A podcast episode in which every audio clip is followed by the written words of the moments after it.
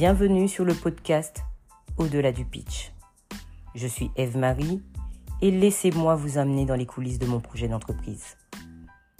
Je partage avec vous l'envers de mon décor et ce que cela me coûte de poursuivre le plus grand défi de ma vie.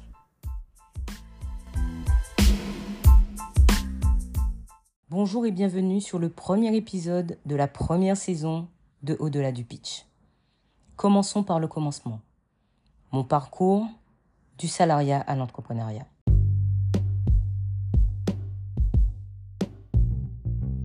Laissez-moi vous en dire un peu plus sur moi.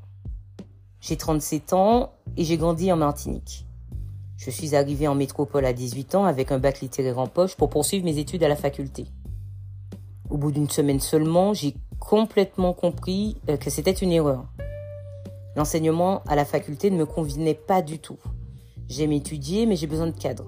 J'ai besoin de jalons, j'ai besoin d'impératifs. Et sans cela, je m'éparpille. Je pense que ce n'est ni un défaut ni une qualité, c'est juste euh, une chose à savoir sur soi pour pouvoir prendre les bonnes décisions et mettre en place les bonnes méthodes. Mais à ce moment-là, je n'avais pas du tout ce recul-là. L'année suivante, je suis retournée au lycée pour suivre des études d'assistante secrétaire trilingue en BTS. Je ne savais pas du tout ce que j'allais faire de ce diplôme, mais l'anglais, l'espagnol et l'italien m'intéressaient. Bon, entre-temps, je dois avouer que j'ai totalement lâché et l'espagnol et l'italien. Durant ces années, j'ai effectué des stages en entreprise, à Paris, à Bristol, en Floride. Et au bout du compte, le BTS en poche, j'ai fait trois constats. Premièrement, l'éloignement avec ma famille était compliqué. J'étais seule sur Toulouse. Deuxièmement, j'avais envie de continuer dans le marketing. J'avais eu quelques cours en marketing et j'avais bien aimé. Et troisièmement, j'en apprenais plus sur le terrain que sur les bancs de l'école. J'avais adoré les stages en entreprise. Conclusion, j'allais poursuivre avec une licence en marketing en alternance et sur Paris, là où se trouvaient mes grands frères. Pour parler un peu plus de ma personnalité, je dois me reconnaître certains défauts. Je suis susceptible, rancunière, autoritaire parfois. Je travaille dessus, encore aujourd'hui. Mais mon principal trait de caractère, c'est que je suis introverti. Je suis introverti mais sociable. J'aime les interactions sociales mais à mon rythme. Plus jeune, je ne m'écoutais pas, quitte à laisser entrer dans ma vie des personnes qui ne le méritaient pas finalement. J'ai souvent d'ailleurs fait la bêtise de m'oublier pour faire plaisir aux autres. Sur le plan professionnel, je suis une forte tête, un peu trop d'ailleurs. Je suis ambitieuse et affirmée, mais je manque parfois de confiance en moi, même si je me suis grandement améliorée avec le temps. Pour parler un peu plus de mon métier, je suis experte en SEO. Et pour faire une toute petite parenthèse, le SEO, c'est l'ensemble des techniques qui aident à augmenter le trafic gratuit d'un site, d'une marque, depuis les moteurs de recherche tels que Google. J'aime travailler en équipe et mes collègues ont souvent dit de moi que j'étais une main de fer dans un gant de velours.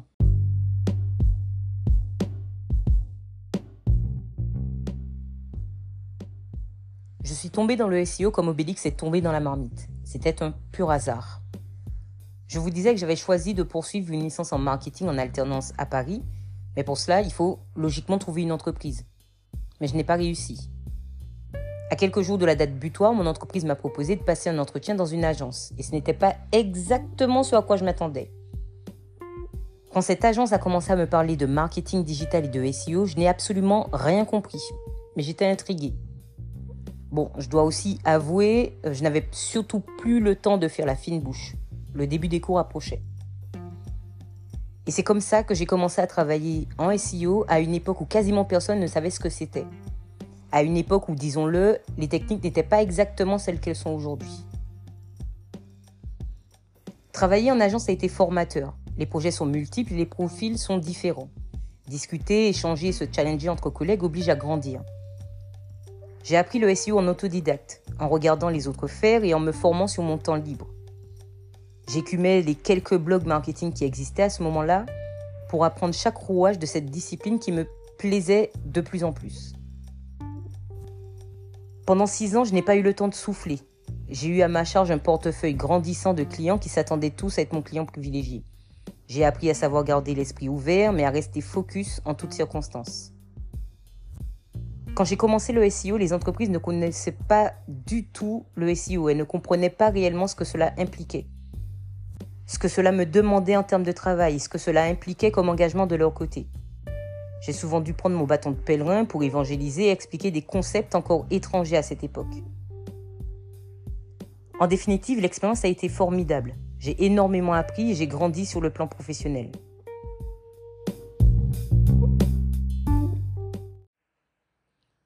L'agence, c'est aussi un rouleau compresseur. Et au bout de six ans, le rythme ne me convenait plus. Sur le plan professionnel, mais aussi sur le plan personnel. Parce qu'entre-temps, j'avais donné naissance à mon fils.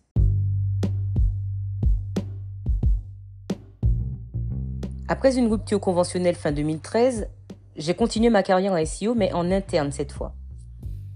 J'ai travaillé pour de grandes entreprises françaises dans les secteurs du crédit, des médias, du voyage et de l'immobilier. Dans les années 2010, les entreprises, les plus grosses, ont de plus en plus pris conscience de l'importance du digital. Elles ont compris qu'elles ne devaient pas tout simplement avoir un site vitrine, mais qu'elles devaient créer des expériences complètes de la découverte à l'achat. Et cerise sur le gâteau, c'est aussi à ce moment-là que les choses se sont accélérées du côté de Google. Les algorithmes, ils n'ont pas seulement évolué, ils ont muté. De nouveaux concepts sont apparus et d'autres ont disparu. Et là, je dois dire que le challenge était différent pour moi. Je devais me faire le porte-parole de ces bouleversements pour pouvoir convaincre et pousser au changement. Aujourd'hui, c'est un acquis. Peu importe son métier dans le digital, on connaît la puissance de Google et il est logique de s'y conformer.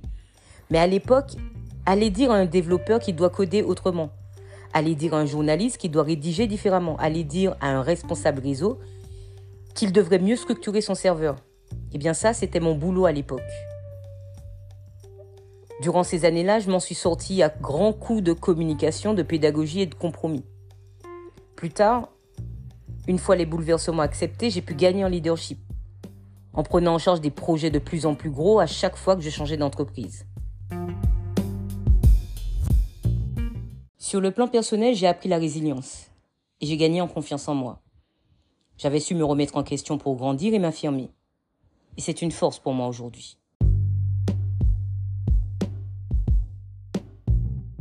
Mais malgré toutes ces belles expériences, j'en suis arrivé à un moment où il fallait que j'apporte du changement à ma vie. La routine, le stress, la fatigue me submergeaient. J'avais l'impression de constamment courir après le temps. Je n'ai jamais habité près de mon travail et sur une journée, j'avais très souvent l'impression de passer plus de temps dans les transports qu'au travail ou auprès de mon fils. Et avec son entrée prochaine au collège, j'avais ressenti l'impératif d'être plus présente pour lui. Et je dois être honnête. J'avais aussi l'impression de ne plus être connecté à moi-même. L'idée du freelancing m'a souvent effleuré l'esprit. Sa flexibilité, sa liberté semblaient plus en harmonie avec ma nature introvertie. Mais la peur de l'échec financier, surtout en tant que mère célibataire, a toujours retardé ma décision. Mais un soir d'été, j'ai décidé de franchir le pas. C'était en 2019. D'ailleurs, si vous me le permettez, je voudrais profiter de cet épisode pour remercier une personne que je considère comme mon mentor aujourd'hui. Après avoir été mon chef en entreprise, il a été mon premier client et ça, clairement, ça a facilité ma transition. Cette personne a toujours cru en moi et m'est encore aujourd'hui d'un grand soutien. Alors, merci. Sinon, devenir freelance n'est pas si évident que ça. Je vous passe les détails de la création d'entreprise et même s'il existe aujourd'hui des solutions d'accompagnement, cela reste un acte administratif assez important, en tout cas pour moi. Au-delà de ça, il faut bien comprendre une chose.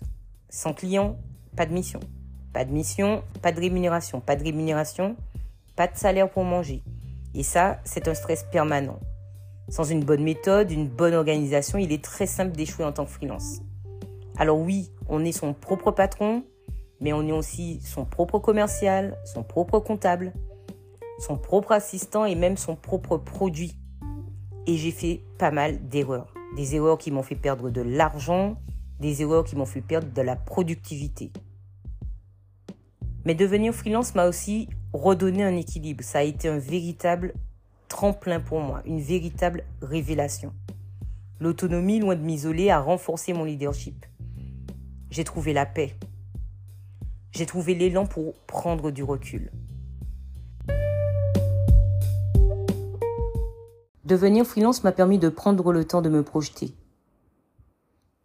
Et c'est dans ce contexte apaisé et éclairé que l'idée de Dilgam est venue.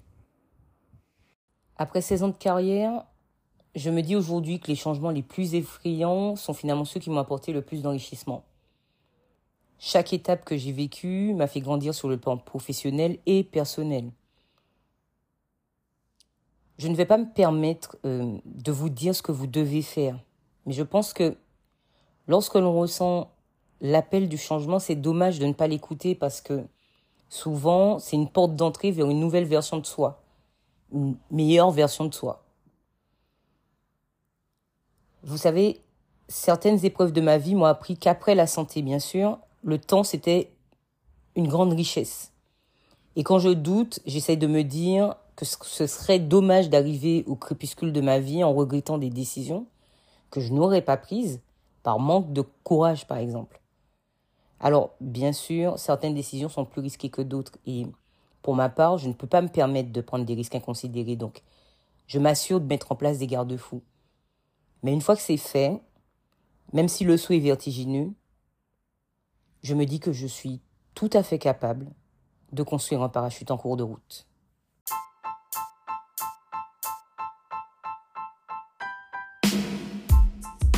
Merci de m'avoir accompagné aujourd'hui. J'espère vraiment que cet épisode vous a plu. Si c'est le cas, et si comme je l'espère, vous avez envie de m'accompagner dans ce voyage, n'hésitez pas à vous abonner.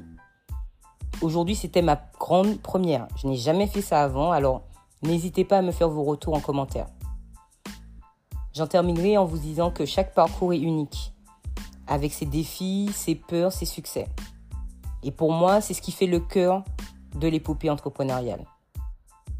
Alors je vous donne rendez-vous au prochain épisode d'Au-delà du pitch. À bientôt!